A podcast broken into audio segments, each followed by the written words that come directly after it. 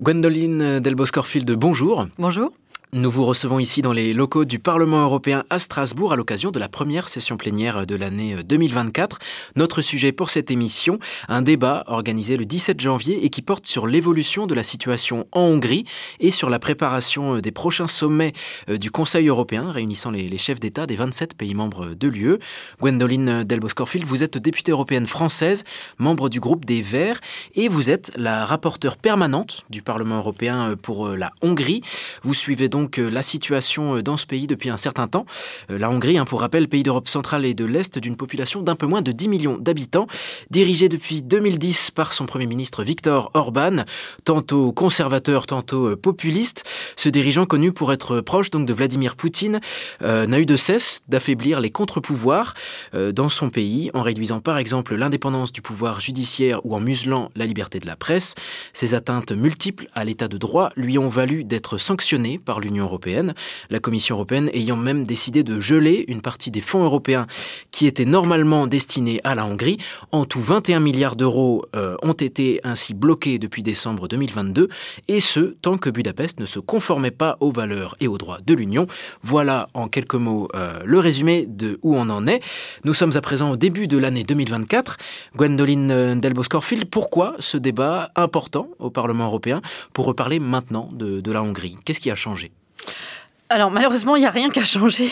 Il y a juste une aggravation continue et des moments un peu comme ça critiques. Euh, on essaye d'attraper, euh, j'ai envie de dire, dans ce Parlement, tous les moments un peu critiques pour rappeler à la Commission et au Conseil leur rôle euh, et leur responsabilité parce qu'ils laissent les choses se dégrader depuis des années. La Commission avait enfin agi, comme vous l'avez dit, en gelant des fonds. Alors la version un petit peu populaire et, et facile, c'est de dire que c'est, comme vous l'avez dit, tant que les valeurs de l'Union européenne ne sont pas restaurées. En réalité, malheureusement, techniquement, techniquement et procéduralement, c'est bien plus complexe que ça. C'est, les fonds ont été gelés euh, euh, il y a une, recommandation très spécifique dans les textes qui dit que euh, si l'argent de l'Union européenne est mis en danger, alors on peut geler les fonds de cohésion et d'autres fonds.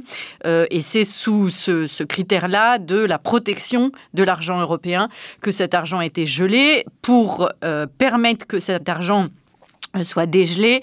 Il avait été demandé à la Hongrie de modifier un certain nombre de choses euh, euh, pour une meilleure indépendance de la justice. Vous l'avez évoqué depuis dix ans maintenant, il y a une attaque continue sur la justice euh, et d'avoir surtout des systèmes anticorruption beaucoup plus efficaces puisque la Hongrie est aussi le pays de l'Union européenne qui est connu pour avoir été un de ceux qui a le plus détourné l'argent européen. Et quand on dit détourné, les marchés publics avec de l'argent européen en Hongrie étaient quasiment systématiquement gagnés par des très très proches de Victor Orban, dont son gendre, par exemple, hein, vraiment de la famille et des amis.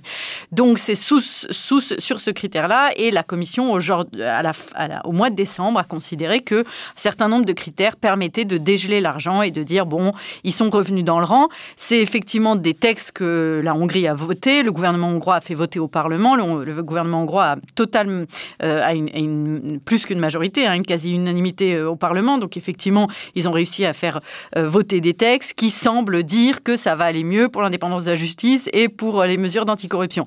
Rien n'a été euh, euh, mis en place, rien n'est sûr. On a des gros gros doutes sur certains systèmes qui ont été mis en place, et notamment parce que les gens qui vont être ceux pour défendre la corruption ou pour permettre l'indépendance de la justice sont des très proches de Viktor Orban. Donc on pense que c'est un détournement total des règles. Mais la Commission a quand même souhaité dégeler cet argent et une partie de l'argent aujourd'hui a été, a été donnée à la Hongrie malgré tout. Et ça, c'est quelque chose contre lequel le Parlement euh, s'est opposé. En même temps que ça, il y a une loi sur la souveraineté nationale, une loi d'inspiration poutinienne hein, qui va permettre de surveiller tout le monde euh, de la manière la plus légale euh, et, vraiment de, des journalistes aux activistes, aux gens qui viendront de partout en Europe pour, pour aller dans ce pays, mais même un enseignant, etc. Toute personne qui aura, selon certains critères, porté atteinte à la souveraineté nationale. et on a en plus eu un comportement de Viktor Orban au dernier euh, au dernier conseil, euh, absolument terrifiant, encore une fois, du chantage au mois de décembre, encore une fois du chantage comme il en fait souvent, notamment sur euh, la possible adhésion de l'Ukraine et sur des fonds d'aide à l'Ukraine, où il a obtenu, encore une fois, plein de choses en échange de pouvoir voter. Voilà, donc il utilise de ce droit de veto très régulièrement, ça devient insupportable, ça pourrit l'Union européenne de, de l'intérieur. Donc ces trois choses-là ont encore réalerté tout le monde ici dans ce Parlement, et donc nous avons souhaité relancer un débat et refaire une résolution. Vous l'avez dit, la, Hongrie, durant le dernier Conseil européen de décembre, a mis son veto pour bloquer une révision du budget européen à long terme. Cette révision du budget de l'Union européenne qui aurait permis donc d'intégrer euh, une aide financière de 50 milliards d'euros euh, à l'Ukraine. Comment un État membre de l'Union européenne peut euh, bloquer 26 autres États? Concrètement, comment, comment fonctionne ce, bah, C'est une question qui commence à se poser de manière cruciale parce que ça fait euh, dix ans que Victor Orban utilise cet outil-là, qu'il l'utilise de manière euh, régulière. Euh, et ça s'est accéléré dans les dernières années. Ce Parlement a fait une, a fait une étude, hein, a fait faire une étude et, il y a eu un, certain nombre, je ne sais plus le nombre exact, mais à peu près 70 vétos dans les dernières années. Et 90% sont du fait de la Hongrie. Les autres États ont très peu utilisé. C'est un, c'est effectivement comme ça qu'aujourd'hui la démocratie européenne est construite. Hein. Il faut, pour beaucoup de décisions, pour la très grande partie des décisions, il faut une unanimité, même quand elle n'est pas nécessaire dans les textes. Les États n'aiment pas prendre des décisions sans inclure tout le monde. Donc il y a une espèce de culture de avoir tout le monde autour de la table et que tout le monde euh, est accepté. Donc il y a vraiment ce travail de la négociation, souvent au niveau de, l'Union européenne. Euh, et normalement, il est demandé aux États d'utiliser avec parcimonie ce droit de veto. Ils le font que quand c'est vraiment d'une très grande gravité. Victor Orban en a fait aujourd'hui quelque chose qu'il utilise quasiment à chaque conseil euh, et les autres États le laissent faire. Donc comment c'est possible? Bah, C'est parce que euh, y a, on a un manque de courage politique, on a un manque d'attention à la situation de ce qui se passe en Hongrie. Il y a une méconnaissance, euh, à mon avis, d'un certain nombre de chefs d'État de la gravité de ce qui est en train de se passer. Au Parlement, nous sommes bien plus au courant. Et puis, il y a ce besoin à chaque fois de négocier des choses qui font qu'on se dit, ça sera plus simple si on lui donne un petit truc et puis en échange, il va continuer à nous laisser travailler. Sauf qu'on arrive à un moment où depuis dix ans qu'on dit ça, ben on est arrivé au bout du bout de la corde et aujourd'hui, on n'est plus que dans le chantage tout le temps avec euh, cet État-là. Et ce petit truc dont vous parlez, en fait, c'est la partie des fonds gelés qui ont été débloqués par la Commission européenne. Donc là, c'est la partie des fonds gelés. Vous, le disiez officiellement, c'est parce que la Commission européenne voulait reconnaître les progrès euh, apparemment réalisés par la Hongrie euh, en, termes d'état de droit, en termes de réforme pour se conformer au, au droit européen. Mais à vous entendre, c'est pas innocent, parce que ça a été non, fait, très bien fait la, veille du, Conseil européen pour essayer d'obtenir le ralliement de la Hongrie à, l'ouverture des négociations à, l'Ukraine et à la Moldavie, qui a, été euh, effectivement décidé. Alors justement, ce, message a été euh, répété à qui voulait l'entendre. Euh, c'était un optimisme déterminé suite à la décision de l'Union européenne d'ouvrir ces négociations à l'Ukraine et à la Moldavie et d'accorder le statut de candidat à l'adhésion à l'Union européenne à la Géorgie. Le fait que les 50 milliards d'euros d'aide supplémentaire à, l'Ukraine aient été reportés, notamment une fois de plus à cause du veto hongrois, ce, report de l'aide cruciale euh, a apparemment été mis au second plan, presque dans la communication, dans la médiatisation de ce dernier Conseil européen. L'Ukraine est pourtant aujourd'hui en difficulté, elle est dans un, besoin cruel de cette aide occidentale. Donc finalement, cet optimisme européen, est-ce qu'il était naïf selon vous le mois dernier? Ah, malheureusement, je ne crois pas au naïf. On, a vraiment hurlé à, à, la victoire. Je crois à une forme de cynisme euh, de la part des dirigeants et après, peut-être de la naïveté de ceux qui l'ont entendu, oui. Parce que c'est vrai que même moi, même des proches m'ont dit. On, a vraiment entendu Hurrah, nous avons ouvert les négociations à, l'adhésion de l'Ukraine. Mais pas un euro de plus pour l'instant Moi, j'ai même entendu des proches me dire bon, bah, peut-être que l'enjeu est tellement grand, l'adhésion de la possibilité de l'adhésion de l'Ukraine, peut-être que ça valait le coup d'avoir donné cette petite somme. Donc, oui, il y a eu certainement des gens qui y ont cru sincèrement, mais je crois que sinon, il y a eu une part de cynisme. Parce que il est, je n'ai aucun doute que euh, les chefs d'État, les hauts fonctionnaires, ceux qui travaillent sur ce dossier, savait très bien qu'ils gagnaient trois jours, mais ils en gagnaient que trois. Et d'ailleurs, ça a été concrètement trois jours. C'est-à-dire que trois jours après, Victor Orban a dit Bon, ben maintenant j'ai accepté l'adhésion de l'Ukraine, et pour les 50 milliards, il faudra me donner encore autre chose. Il l'a dit très officiellement. Maintenant, il se cache même plus de tout ça. Hein. Il est très clair là-dessus. Euh, donc, euh, et on est beaucoup aussi à penser que peut-être d'ailleurs les 50 milliards, dans un premier temps, auraient été plus rapides plus, efficace et plus utile à l'Ukraine aujourd'hui peut-être que cette symbolique d'une possibilité d'une possible adhésion. Euh, mais effectivement, ça leur a permis d'avoir une magnifique communication. Euh, et à mon avis, il y avait une grande part de cynisme là-dedans, de se dire qu'effectivement, ça valait le coup, euh, parce que c'est très clair qu'on s'est...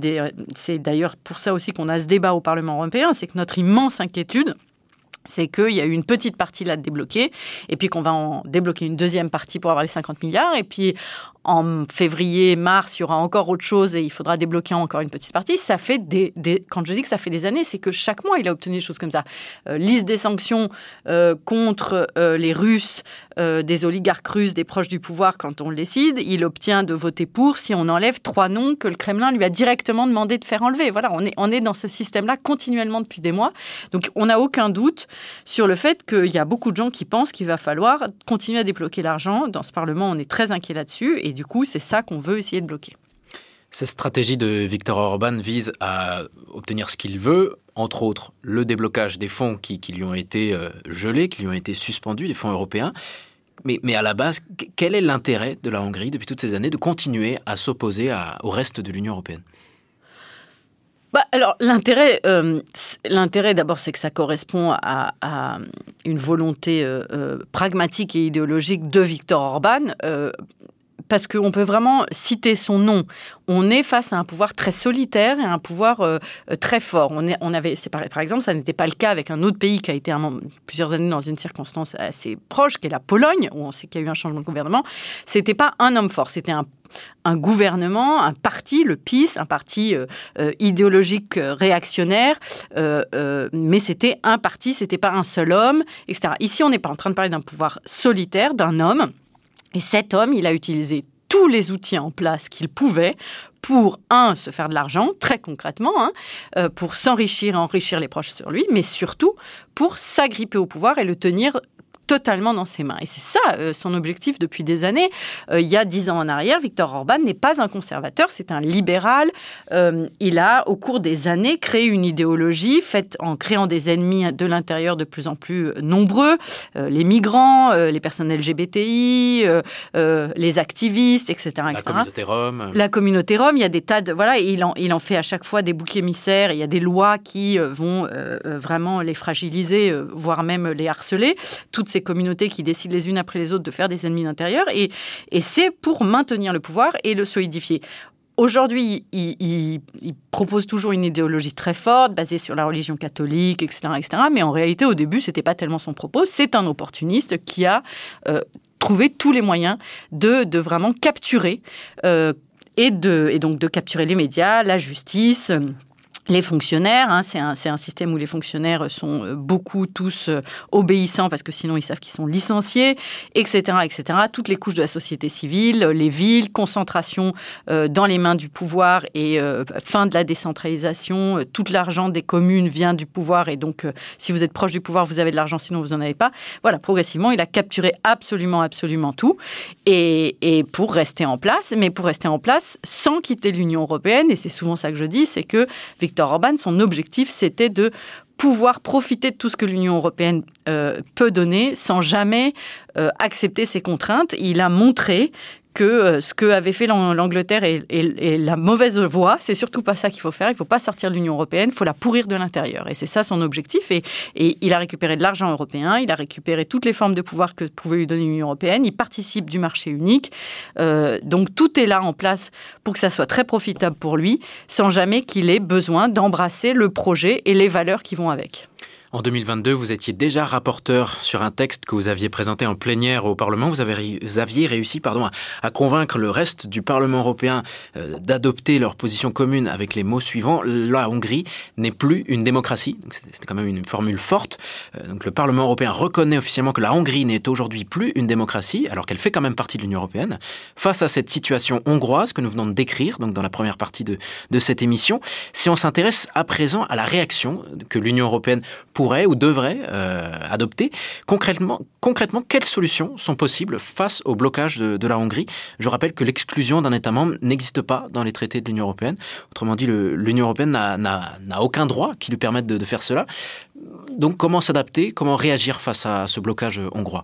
C'est très très bien que vous rappeliez ça parce qu'on a eu très souvent, et on l'a même entendu dans la bouche de notre président de la République et dans d'autres bouches de, chefs d'État, on a eu très souvent cette phrase un peu facile parfois de ⁇ Oh, ben on n'a qu'à le, le faire partir ⁇ euh, non, donc ça n'est pas une disposition possible. Et par ailleurs, je pense que ça ne serait pas souhaitable.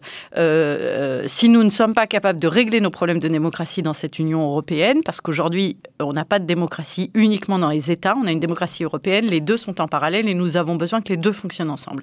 Et donc oui, il y a une exigence de l'Union européenne que tous les pays qui en fassent partie soient restent des démocraties, exactement comme aux États-Unis. Ça ne serait pas acceptable qu'un État, dans cet État fédéral, soudainement, soit une autocratie.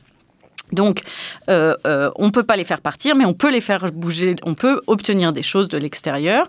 Pour ça, on a un panel d'outils. Il faut utiliser ce panel d'outils au mieux. Euh, et on a tardé à chaque fois pour les utiliser. On les utilise mal. Donc, c'est ça qui a fait que ça se dégrade, ça se dégrade sans qu'on agisse. Et c'est ça qui est la, vraiment la faillite la faillite de l'Union européenne, de la Commission, du Conseil, qui devient aujourd'hui extrêmement dangereuse pour tout le monde parce qu'on met en danger la démocratie européenne.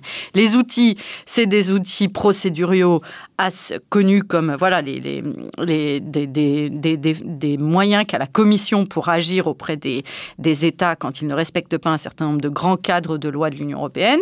Il y a euh, évidemment les outils financiers. Ça a été un a été euh, mis en place avec cette gelée des fonds. Et puis il y a un outil très fort qui s'appelle euh, la procédure de l'article 7, qui est un article des traités, l'article 7. Et cette procédure, elle est peu décrite dans les c'est des articles assez succincts. Elle est peu décrite comme était très peu décrite, par exemple, euh, la possibilité d'exit. Hein. Euh, ça disait un État peut partir, mais maintenant il a fallu inventer avec l'Angleterre comment après on avait un accord et qu'on trouvait un moyen de fonctionner. Bah là c'est pareil, c'est très, les choses sont très peu précisées et on essaye depuis des années dans ce Parlement de justement proposer des chemins pour, euh, pour mettre en place cet article 7 et la Commission et le Conseil ne font pas leur travail. Ça passe par des auditions, ça c'est clairement écrit, mais les, États ont, ont souvent... éviter de faire les auditions. La dernière présidence, la présidence espagnole, n'a pas fait d'audition de la Hongrie. Pourquoi?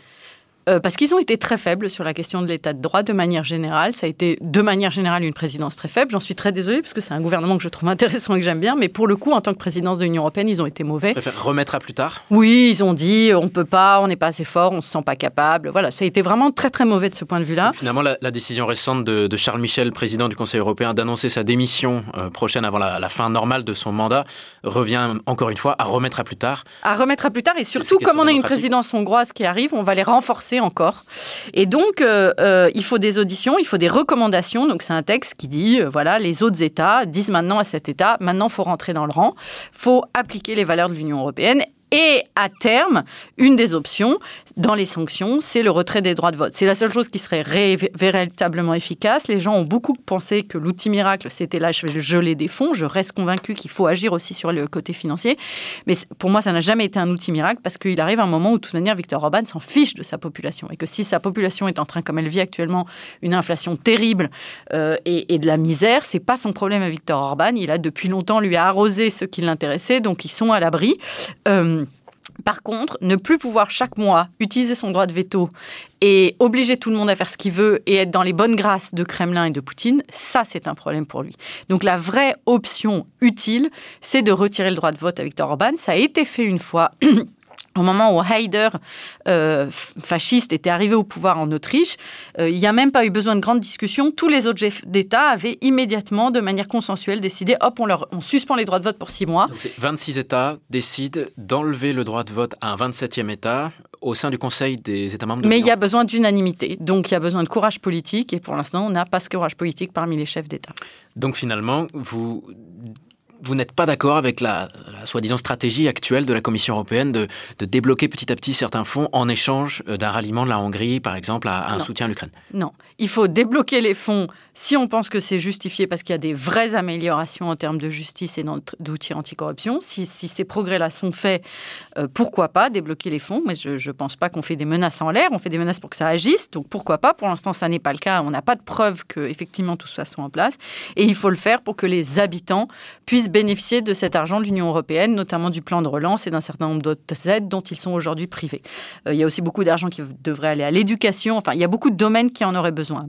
L'énergie, euh, développement, euh, voilà, des mesures environnementales, etc. Donc, ça serait très utile si effectivement on est sûr que l'argent est bien utilisé et qu'on a des mesures d'indépendance de la justice et des mesures anticorruption. Mais ça n'est pas pour acheter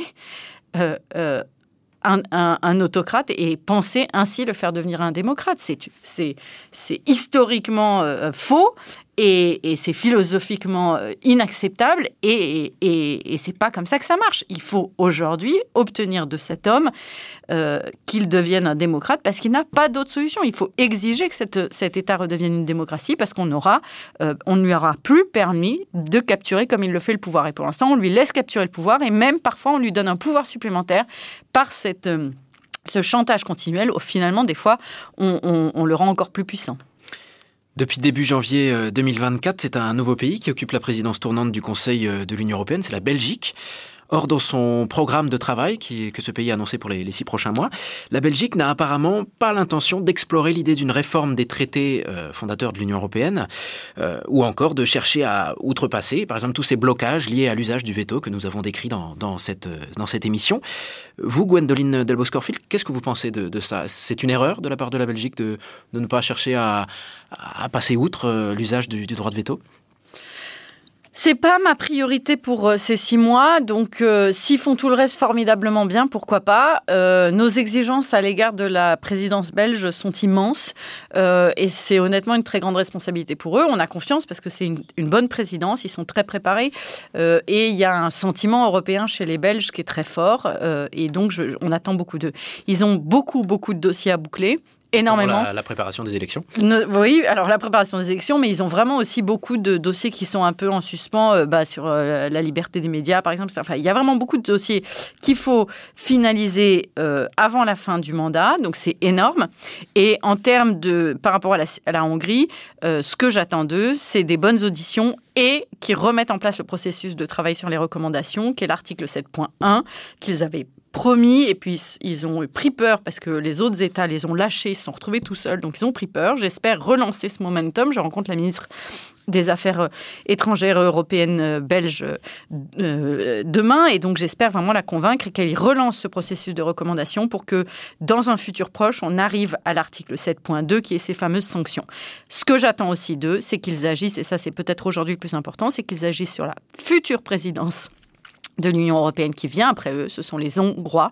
C'est absolument incroyable, impensable que nous allons laisser aujourd'hui la Hongrie avoir une, présidence de l'Union européenne dans un moment où la situation en Ukraine euh, sera de plus en plus grave et de plus en plus forte, au moment où la Commission s'organise euh, et suite à tout ce que Viktor Orban a fait récemment. C'est fou. C'est absolument fou. Et on avait demandé au Conseil d'agir. Il y a des moyens dans les textes pour suspendre une présidence ou pour trouver des manières euh, d'affaiblir beaucoup une présidence et de dire ils sont pas capacité de faire ça. On prend en charge pour eux les autres présidences autour d'eux. Ils n'ont rien voulu faire. On se retrouve aujourd'hui au pied du mur. En juillet va commencer une présidence hongroise extrêmement dangereuse.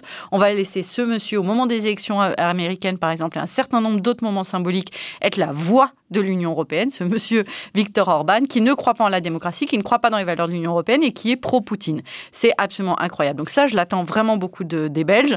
Euh, et que peut-être ils commencent le travail sur les traités, pourquoi pas, parce qu'il faut un changement des traités, euh, des, changements essentiels, petits, pas forcément la grande révolution, mais des petits changements. Tout le monde y est prêt un peu partout, ça y est, on a un bon momentum, mais j'ai envie de dire que ça, c'est pas l'urgence des prochains mois.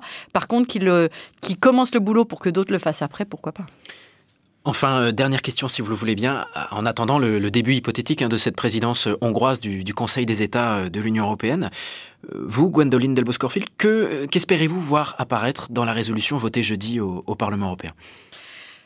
Tout ce qu'on vient de dire, alors alors c'est pas je souhaite, hein, parce qu'on a finalisé ce matin, on a eu, on a eu trois heures de négociation ce matin. Euh, les gens qui travaillent sur cette résolution. Donc c'est dedans.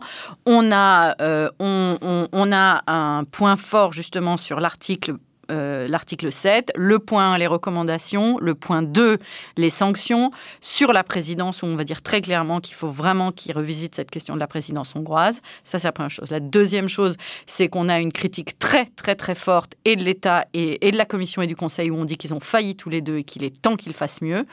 Trois, on parle des fonds, donc on dit qu'on remet en question euh, le fait qu'ils aient dégelé des fonds et qu'on on va, on va même euh, les poursuivre en justice si voilà. Et on va essayer de comprendre légalement ce qui leur a permis de faire ce choix-là parce que nous on remet en cause le fait qu'ils avaient les bons critères pour pouvoir le faire. Donc euh, le, Parlement va probablement va et va lancer une procédure contre la Commission pour dire vous n'auriez pas dû dégeler ces fonds. Et on les on leur dit que on ne souhaite pas qu'ils continuent à dégeler des fonds et que s'ils continuaient, ben on continue continuerait, nous, à les attaquer là-dessus parce qu'on pense qu'ils ne sont pas dans la légalité du droit selon les règles qu'ils ont eux-mêmes construites pour savoir pourquoi ils donnaient de l'argent ou pas à des États.